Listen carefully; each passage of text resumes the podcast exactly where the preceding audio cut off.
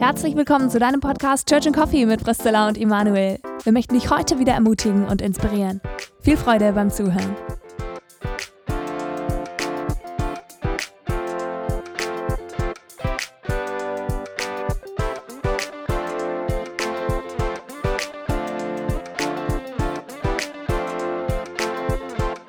Ja, hallo, herzlich willkommen wieder bei einer neuen Folge unseres Podcasts mit äh, Priscilla und Emanuel. Und ich ähm, habe ein Thema mitgebracht, was mir auf dem Herzen liegt, was ich Zilla vorgeschlagen habe.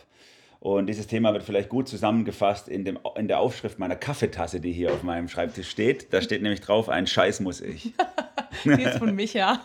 die ist von Micha.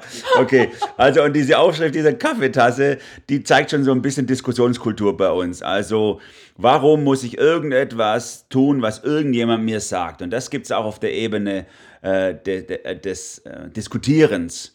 Ich habe vorgeschlagen, dass wir mal darüber reden, ähm, wer hat denn eigentlich recht und wie gehe ich eigentlich damit um, wenn ich recht habe und der andere Unrecht hat?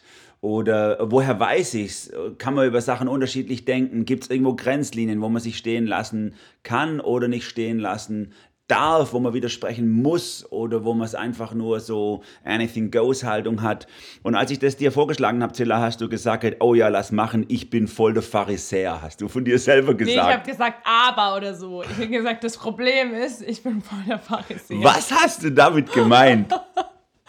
ja, ich habe damit gemeint, dass ich, glaube ich, manchmal in der Gefahr stehe, ähm, zu hart zu sein Menschen gegenüber und, und dann nur zu sagen, nee, das ist wahr und das ist falsch und es ist mir scheißegal, was du drüber denkst oder es ist mir auch völlig wurscht, wo jetzt deine andere Meinung ähm, herkommt, die meiner Meinung nach nicht biblisch ist. Und da tue ich mich manchmal schwer. Mm, ich glaube aber, dass dahinter schon auch steckt, dieses, dass ich eine Sehnsucht nach Wahrheit habe und auch eine große Sehnsucht, die Bibel richtig zu begreifen und zu verstehen und auch eine Liebe zum Wort Gottes. Und wenn dann jemand kommt und meines Erachtens nach komplett falsch die Bibel auslegt, dann kriege ich richtig die Krise. Und was im ersten vielleicht nicht, also was ja auch wertvoll ist, glaube ich, aber mein, die Gefahr ist, dass ich eben leblos werde dabei. Ja. Es gibt ja diese berühmte Frage von Pilatus, äh, als er mit Jesus nochmal diskutiert am Schluss, und er sagt ja dieses, so dieses große, pathetische, was ist Wahrheit? Ne? Ich, ich habe ja da gern drauf abgezielt an dieser Stelle, wie er, wie er eigentlich was, was nicht versteht, nämlich, dass hier jemand vor ihm steht, der von sich selber sagt, ich bin die Wahrheit. Also ich bin der Weg, die Wahrheit und das Leben. Niemand kommt zum Vater denn durch mich. Also dieses christologische diese christologische Wahrheit, also in Jesus ist Wahrheit zu finden, Jesus ist die Wahrheit für mein Leben und diese Wahrheit hat sich natürlich äh, äh, offenbart auf dieser Welt und wurde fest, äh, sagen wir mal, festgezurrt in der Bibel. Und damit sind wir schon eigentlich an einem Punkt, wo, sie, wo sich manche schon drüber streiten, ist das denn so? Mhm. Ist die Bibel jetzt ein Zeugnis von der Wahrheit und hat deswegen nur Anteile der Wahrheit oder ist sie, ist sie äh, vielleicht komplett, ist sie komplett Wahrheit? Aber die Frage davor ist ja noch, Vielmehr äh, haben wir überhaupt haben wir überhaupt die Fähigkeit, Wahrheit zu erkennen? Gibt es überhaupt Wahrheit, die man erkennen kann? Oder, das ist ja das Mantra heute, müsste man nicht Wahrheit sich selber zusammenbasteln, sich seine eigene Wahrheit finden. Also die Frage nach, ist Wahrheit objektiv oder ist Wahrheit subjektiv? Mm. Zilla, da interessiert mich ja mal deine Antwort, weil das ist ja auch ein Thema von dir. Mm. Ja, und das finde ich tatsächlich wichtig. Manche werden jetzt vielleicht zuhören und denken so, hey, das ist doch ganz klar, dass wir Wahrheit erkennen können. Aber tatsächlich habe, also finde ich, dass es immer mehr so eine, oder keine Ahnung, ob es immer mehr so ist, aber auf jeden Fall eine Strömung auch gibt im Evangelikalen, die eben sagen, du kannst die Wahrheit gar nicht begreifen oder vielleicht gibt es auch nicht die Wahrheit, sondern, oder wir können gar nicht die, die Wahrheit erkennen in der Bibel, ähm, sondern mm, wir erkennen halt irgendwas, aber der andere kann auch irgendwas erkennen und das ist komplett konträr und das geht voll miteinander einher. Also ist ja auch so ein starkes postmodernes Denken. Und meines Erachtens nach widerspricht dem aber die Bibel ganz klar. Jetzt bin ich gespannt, was also, da jetzt kommt. ja, ich sag mal ein paar Bibelstellen, oder belegt es mit ein paar Bibelstellen. Johannes 16, Vers 13, da steht, dass der Heilige Geist, der ja in jedem Christen lebt, uns in aller Wahrheit leiten wird. Sprich, es gibt eine Wahrheit und wir können die Wahrheit erkennen, weil der Heilige Geist uns in der Wahrheit leitet. Ja, aber leitet er alle in die gleiche Wahrheit oder jeden für sich selber in seine eigene Wahrheit? Das ist die Diskussion, die ich da schon höre bei manchen, dass sie sagen so, ah, das ist ja super subjektiv, weil du hast den Heiligen Geist in dir, ich habe den Heiligen Geist in mir und mein und der Geist leitet mich in meine Wahrheit rein, die eben passt zu mir und meinem Lebensentwurf und dich in deine Wahrheit rein, die zu dir passt. Ich denke ja und nein. nein, indem dass der Heilige Geist sich selber in seiner Gottwesenhaftigkeit nicht widerspricht das heißt, wenn der Heilige Geist dich in der Wahrheit leitet der, und diese Wahrheit widerspricht der Bibel, dann ist es nicht Wahrheit. Also, aber natürlich ist es so auch, dass der Heilige Geist individuell leitet. Also der Heilige Geist leitet manche ähm, zu einem Missionsdienst in Afrika, aber nicht jeder geht nach Afrika. So. Mhm.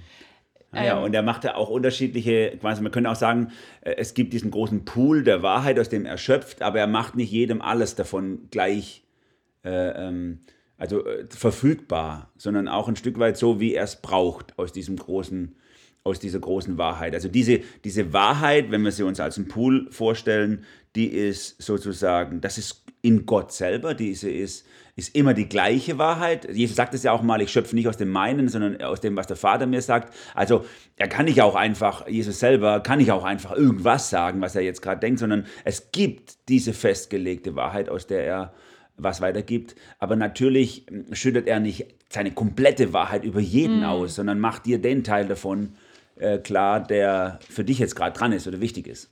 Ja, absolut, genau. Und das erleben wir auch selber in unserem Leben dass wir, keine Ahnung, vielleicht schon zehn Jahre Christen sind und irgendwann sagt Gott zum Beispiel so dieses, hey, by the way, ich finde es eigentlich gar nicht so gut, wie du mit deinem Geld umgehst. Und wir denken, und dann haben wir die Mordserkenntnis quasi zum Beispiel äh, und, und tun unser Geld irgendwie anders äh, damit umgehen. Und dann denken wir manchmal so, hä, wieso hat Gott es nicht vorher gesagt? Ne? Also, warum sagt er das den anderen nicht? Weil ich habe es ja jetzt auch kapiert. ja, genau, genau. Und da, ich glaube, das hat ja jeder schon mal erlebt in seinem Weg mit Gott, dass einem eine Erkenntnis so wie Schuppen von den Augen gefallen ist, wo man mhm. vielleicht vorher in, in Sünde gelebt hat und, und nicht in dem, was, was äh, Gott entspricht, seinem Wesen entspricht. Und dann erkennt man das, tut Buße, kehrt um, tut äh, sein Leben ändern und erlebt hat totale Freiheit. Und dann erkennt man andere in der Gemeinde, die vielleicht in dem gleichen laufen, in dem ich vorher zehn Jahre gelaufen bin. Und man denkt so, wie kann der da drin laufen? Ne? Ja.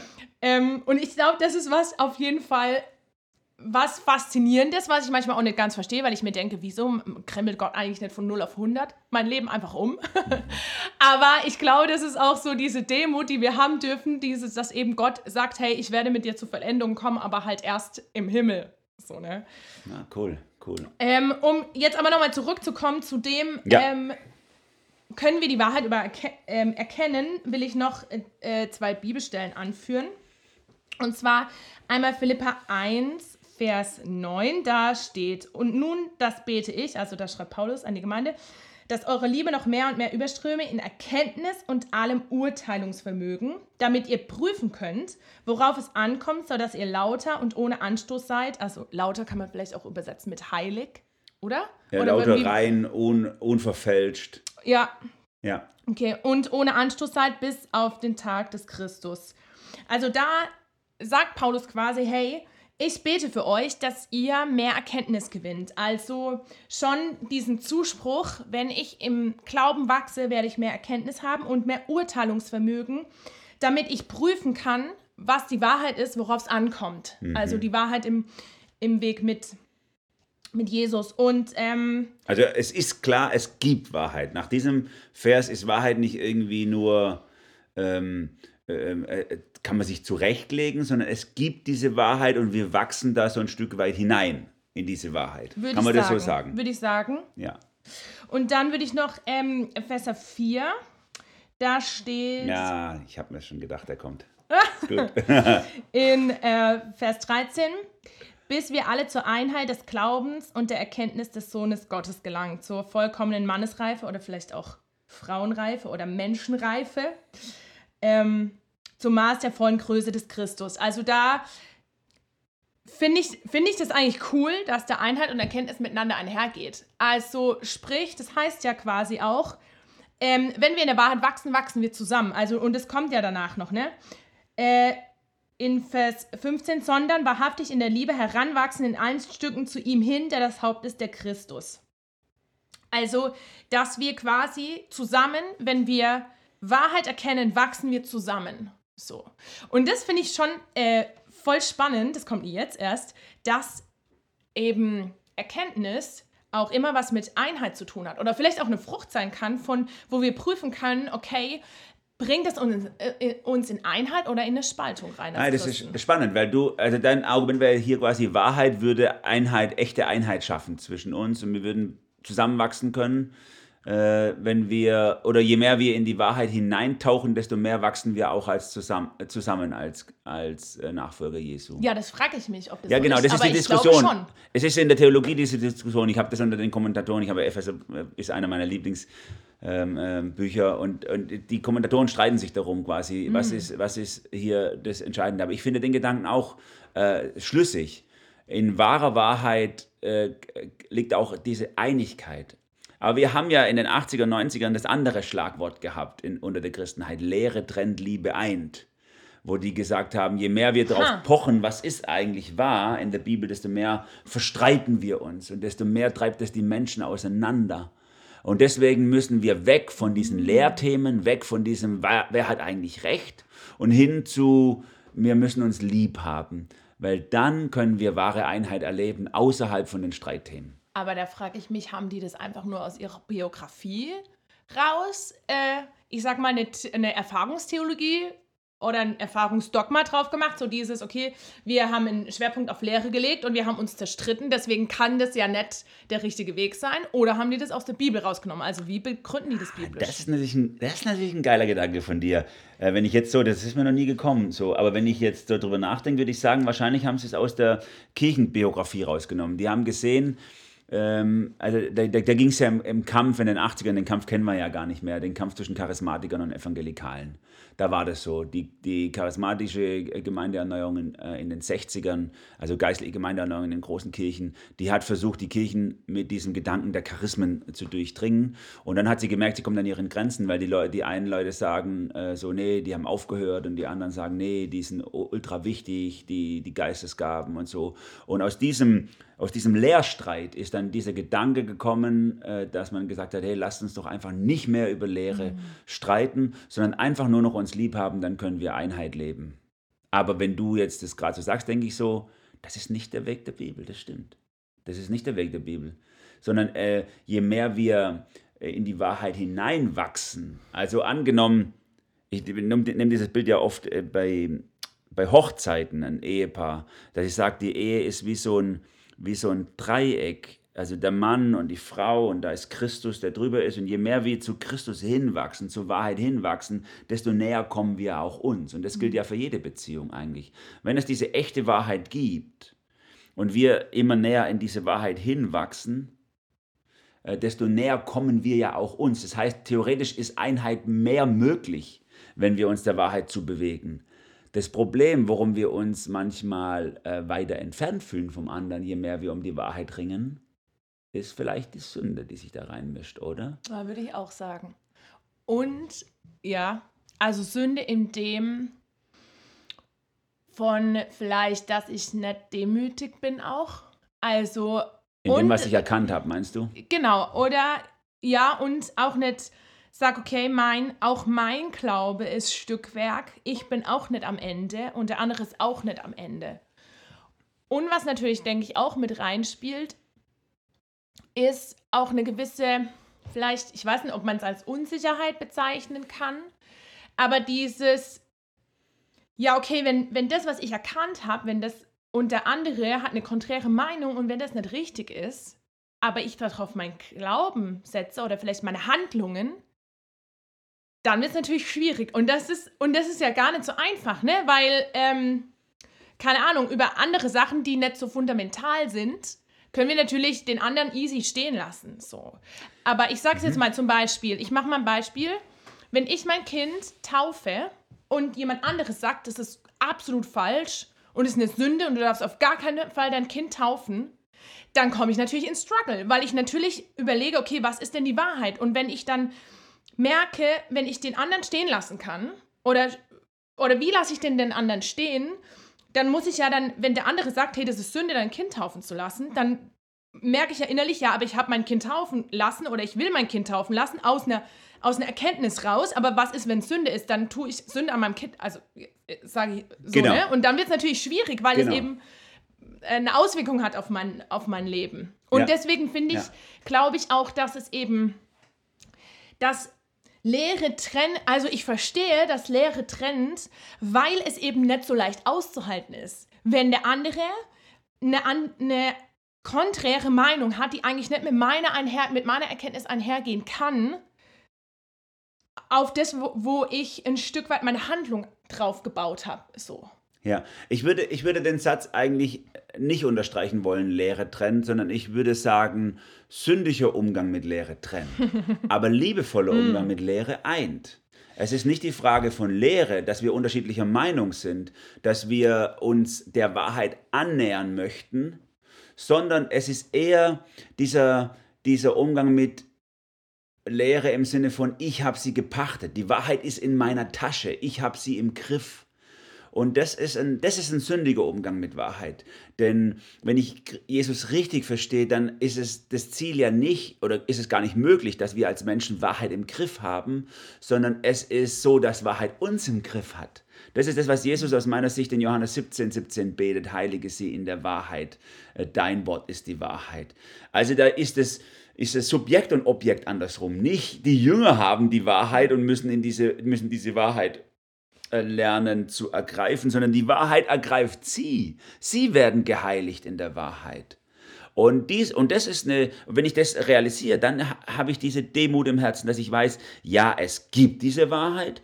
Diese Wahrheit ist unverrückbar. Sie ist nicht postmodern believing, anything goes, aber ich habe sie nicht in der Tasche, mhm. sondern sie hat im besten Fall mich in der Tasche. Und es hört sich ja in der Theorie super an, aber in der Praxis ist es ja gar nicht so leicht, es zu leben. Also was würdest du jetzt zum Beispiel machen? Gerade jetzt mal angenommen in diesem Taufthema. Wenn ich Kinder habe und mir die Frage stelle, lasse ich mein Kind taufen, ja oder nein? Und ich habe vielleicht auf beiden Seiten mega gute Argumente, auch auf beiden Seiten Menschen, die sagen, es gibt nur das eine, also du darfst dein Kind auf gar keinen Fall taufen oder du musst dein Kind taufen. Was mache ich dann? Also wie, wie würdest du sagen, gehst du dann in einer ich habe die Wahrheit nicht gepachtet. Die Wahrheit ergreift mich. Liebevollen Umgang, wie geht man damit um? Ja, da, da ist es innerlich für mich äh, hilfreich, so wie, wie im Zirkel ein paar Kreise zu ziehen. Sozusagen zu sagen, was sind, was sind Fundamentals, das ist ja die Diskussion Anfang des 20. Jahrhunderts, auf welche Fundamente bauen wir unser Leben? Also wofür, wofür lohnt es sich bis zum Letzten zu kämpfen, die Fundamente, für die wir auch sterben, letzt, sterben würden letztlich, die unaufgebbar sind ähm, und die tatsächlich auch einen Keil zwischen uns treiben, wenn sie abgelehnt werden. Ähm, und welche Dinge sind auch wichtig oder diskussionswürdig und vielleicht gibt es sogar noch periphere Sachen. Also man kann, ich finde diesen Satz cool, in den, in den, äh, in den Hauptsachen Einigkeit, in den Nebensachen ähm, äh, Freiheit in allem Liebe. Das ist auch so ein Spruch, den finde ich eigentlich ganz schlau. Aber natürlich müssen wir dann diskutieren, auch nochmal darüber, und das ist ja schon wieder äh, Lehrthema, was ist denn jetzt dieses, diese Hauptsachen? Und da finde ich das hilfreich, dass diese Diskussion in der Zeit der Reformation ja so ausführlich äh, gemacht wurde und dann diese vier, vier Alleinstellungsmerkmale der Reformation rausgestellt wurden, also allein der Glaube, allein Christus, allein die Bibel, allein die Gnade. Und da würde ich sagen, das sind die einzigen Themen am mhm. Ende, für die ich sterben würde, wenn ich es mal so ausdrücken darf.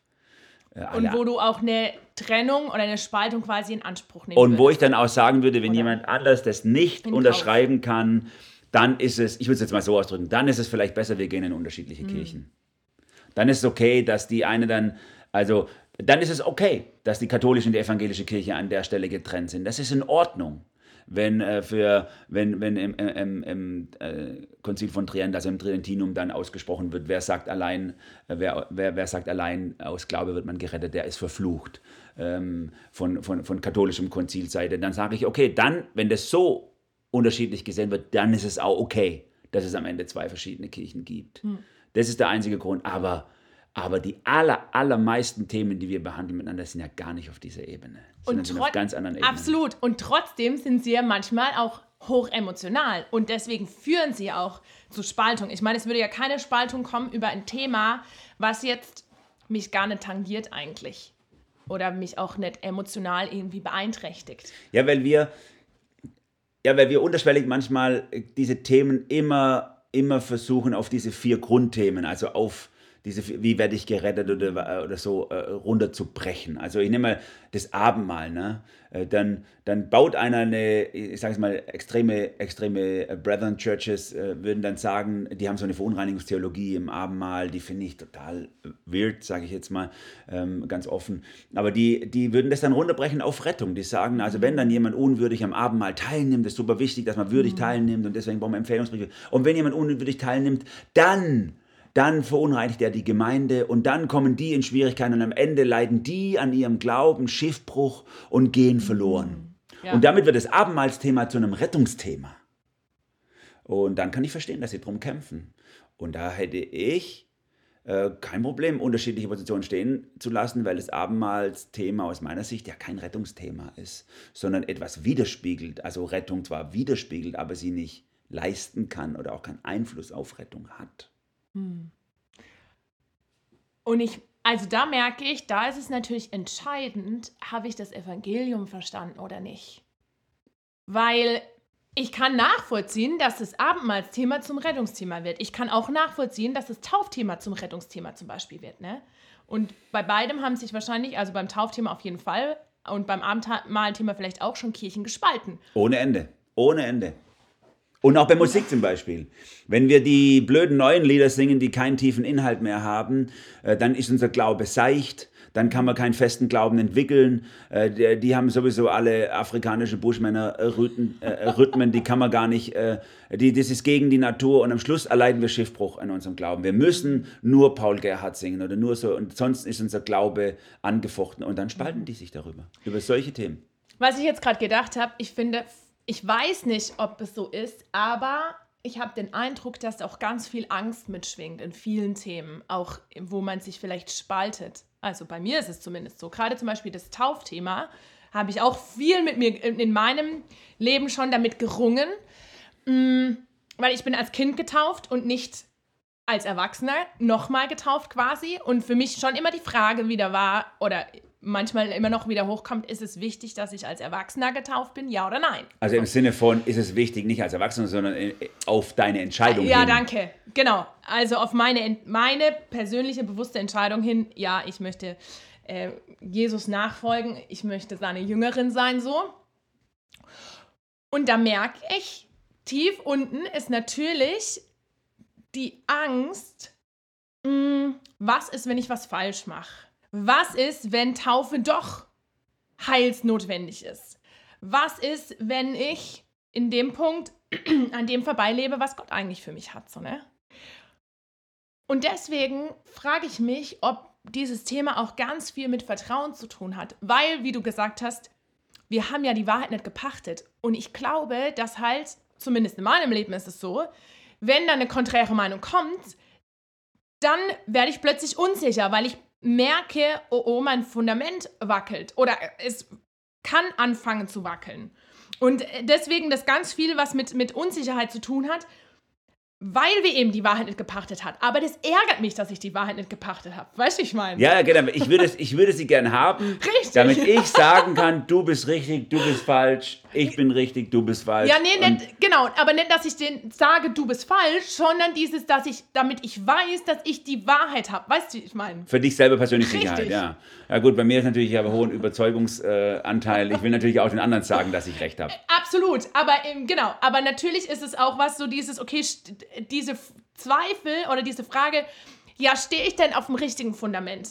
Ja. Zum Beispiel in die, ja. im, im Taufthema. Und was ja. ist, wenn nicht? Was passiert, wenn ich falsch liege?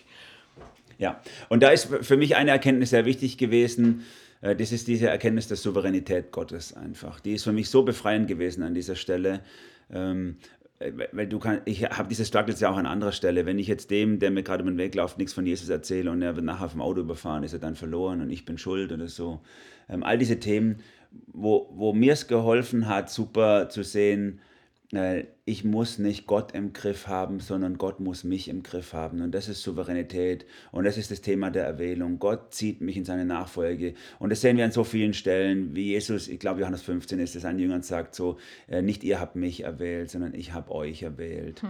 Oder auch äh, Römer 8 zum Schluss, Paulus reflektiert, niemand kann uns aus der Hand Christi reißen, weder Tod noch Leben, engelmächtig, irgendwas. Wir, also das heißt, am Ende können wir es auf diese, diesen Moment bringen, wir können nie tiefer fallen als in Gottes Hand rein. Und dieses Wissen um die Souveränität Gottes und dass Gott alles im Griff hat, befreit mich von diesem Druck, dass ich alles im Griff haben müsste. Und dass ich am Ende auch gewinnen müsste in der Diskussion oder den anderen überzeugen müsste von meiner Meinung oder, oder jetzt das ausnutzen muss. Und wenn ich jetzt nicht aus der Situation rausgehe und das gesagt habe, dann ist es gelaufen oder mhm. so. Da machen wir Gott klein und uns viel zu groß. Ja, und ich denke, das ist auch das, was ich meinte mit, hm, habe ich das Evangelium richtig verstanden? Also, oder was heißt richtig? das ist natürlich auch die Frage, ne? Habe ich es richtig verstanden?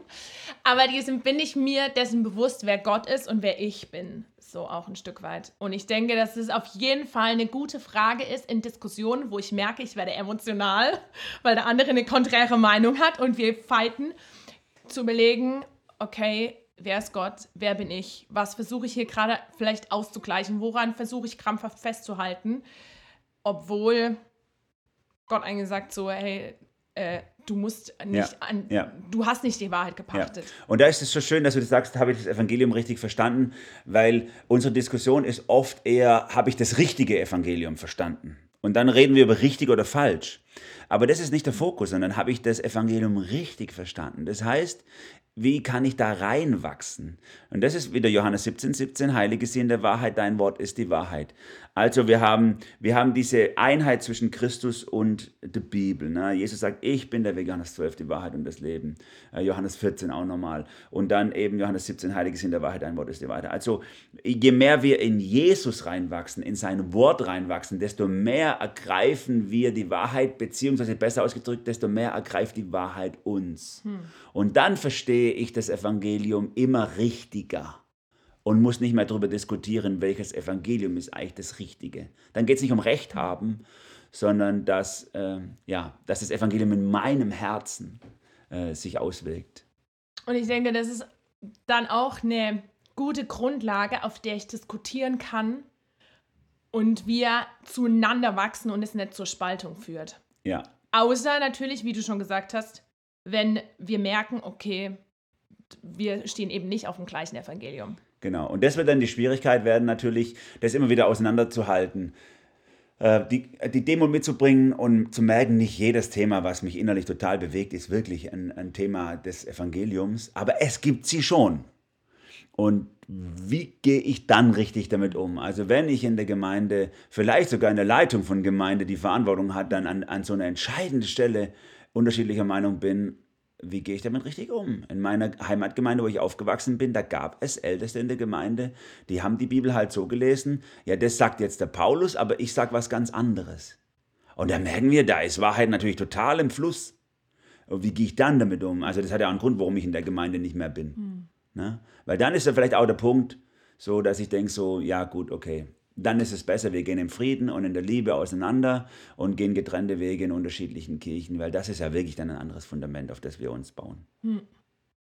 Das heißt, was würdest du jetzt so äh, am Ende für praktische Tipps geben, wenn jetzt jemand äh, gerade in diesem vielleicht mittendrin ist, so, äh, dass es in, in der Gemeinde ein Thema gibt, wo konträr diskutiert wird, aber das eben nicht fundamental für unseren Glauben ist. Also wenn es nicht fundamental für unseren Glauben ist, dann sag deine Meinung deutlich, sag so, äh, meine Erkenntnis äh, darüber ist so und so aus den, den Gründen und zwar, weil ich mich äh, äh, hier von dieser oder jen, jener Schriftstelle von der Bibel her gedrängt fühlt, es so zu sehen. Aber ich bin mir darüber klar, dass meine Erkenntnis nur Stückwerk ist und wenn ihr es anders seht, äh, dann können wir sicherlich in unserer Gemeinde auch einen Weg finden, wie wir zwei verschiedene Ansichten über dieses Thema nebeneinander bestehen lassen können. Ich nehme jetzt mal als Beispiel das Taufthema bei uns in der Gemeinde hier. Kindertaufe und äh, Glauben, Glaubenstaufe parallel nebeneinander, das ist möglich. Ich muss mich nie entscheiden. Wenn wir uns einigen drauf, ist es nicht heilsentscheidend. Mhm. Ähm, schwieriger wird es natürlich, wenn es eben aus meiner Sicht wirklich ein, ein zentrales Thema ist. Wie würdest du es dann machen? Ich glaube, da würde ich mir auf jeden Fall Leute also ein, zwei weise Menschen, die ich als weise ansehe, also so geistliche Eltern oder so ins Boot holen und sie fragen, hey, was, was würdest du sagen, äh, ich komme da nicht weiter oder so. Meine, in meiner Gemeinde zum Beispiel wird meines Erachtens die Bibel einfach auseinandergenommen oder so. Was würdest du machen? Und dann schon auch die, glaube ich, also würde ich sagen, okay, äh, das, was zentral ist in meinem Leben, ist, dass ich an Gott dran bleibe. Und es kann auch sein, dass es manchmal dann auch getrennte Wege gibt in, genau. von Menschen. Und dann kann ich das auf eine gute oder auf eine schlechte Art machen. Also Trennung ist nicht hm. unbedingt immer das Allerschlimmste. Also dass man dann sagt, okay, in dieser Gemeinde ist äh, nicht mehr mein Weg. Ich muss, äh, ich, ich muss mir eine Gemeinde suchen, äh, wo, wo dieses Zentralthema ähm, wirklich auch sauber gesehen wird. Ah, und dann kann ich das auf eine unschöne Art und Weise machen, in der Mitgliederversammlung aufstehen und rumschreien, hier geht ja alles im Bach runter und, und ihr seid alle verdammt oder was weiß ich was und die dann verurteilen und dann noch ein paar Posts absetzen in den sozialen Medien oder so. Oder ich kann einfach zu den Leitern der Gemeinde gehen und sagen, hey äh, Leute, äh, das ist einfach, ich sehe, dass ihr es nicht anders sehen könnt, aber ich sehe es grundsätzlich anders. Ich wollte euch nur sagen, das ist der Grund, warum ich die Gemeinde verlasse. Aber ich liebe euch alle, wir sind Geschwister und wir werden in der Ewigkeit miteinander äh, noch viel Zeit haben, um über das Thema zu diskutieren.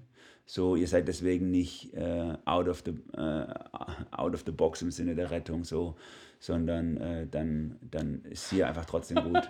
Wobei, da wäre ich vorsichtig, solche Sachen zu sagen, aber okay. ja, es gibt sicherlich sogar Themen, wo das der Fall ist.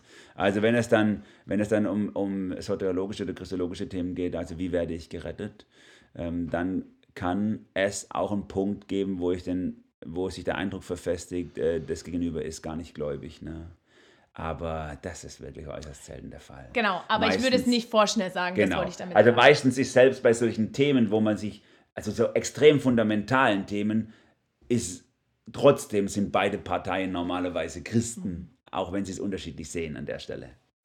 Und ich denke, der dritte oder das, der dritte Umstand, der mir jetzt gerade einfällt, ist, dass man sagt, okay, ich habe eine bestimmte Erkenntnis und die Gemeindeleitung hat aber eine andere Erkenntnis und die gehen eben nicht zusammen ähm, einher. Also zum, äh, jetzt wie zum Beispiel die, äh, das Taufthema bei uns und dann die Frage, kann ich mich unter meine Gemeindeleitung stellen, ja oder nein? Ich denke, ja. das ist auch nochmal was Wichtiges. Und das ähm, ist extrem ja. wichtig, ja. weil wir natürlich in einer hyperindividualistischen Zeit leben und jeder denkt, äh, jeder denkt so, ich muss komplett zum Zug kommen und dieser rebellische Grundzug in unserem Herzen einfach drin ist, ich muss mein Ding machen und keiner darf mich darin beschneiden. Das auch als einen sündigen Zug unserer Kultur zu erkennen und zu entlarven, ich müsste mein Ding machen und darf mich nicht unterordnen, das ist ultra wichtig auch an der Stelle.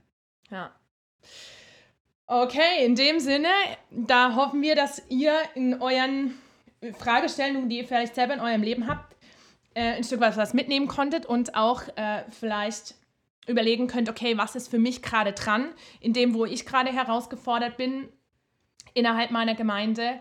Also ist es dran zu sagen, okay, ich lasse die beiden Positionen stehen, also meine und die konträre von anderen Personen, oder ich ähm, es ist dran für mich, bewusst mich unter meine Gemeindeleitung zu stellen oder aber tatsächlich ist es dran für mich zu erwägen, wenn es fundamentale Sachen in unserem Glauben betrifft, äh, oder in, genau, äh, dann zu überlegen, okay, ist das für mich noch die richtige Gemeinde? Aber für jeden von uns ist es auf jeden Fall dran, in der Wahrheit geheiligt zu werden. Das heißt, in Jesus und in sein Wort, die Bibel hineinzuwachsen. Hm. Amen. In diesem Sinne, lest die Bibel, bleibt an Jesus dran. Bis zum nächsten Mal. Bis dann, ciao. Hey, schön, dass du heute dabei warst. Wenn du unseren Podcast unterstützen möchtest, darfst du gerne auf den Link in unserer Beschreibung klicken und unsere Arbeit finanziell unterstützen. Danke dafür. Wir hoffen, wir konnten dich heute ermutigen und inspirieren.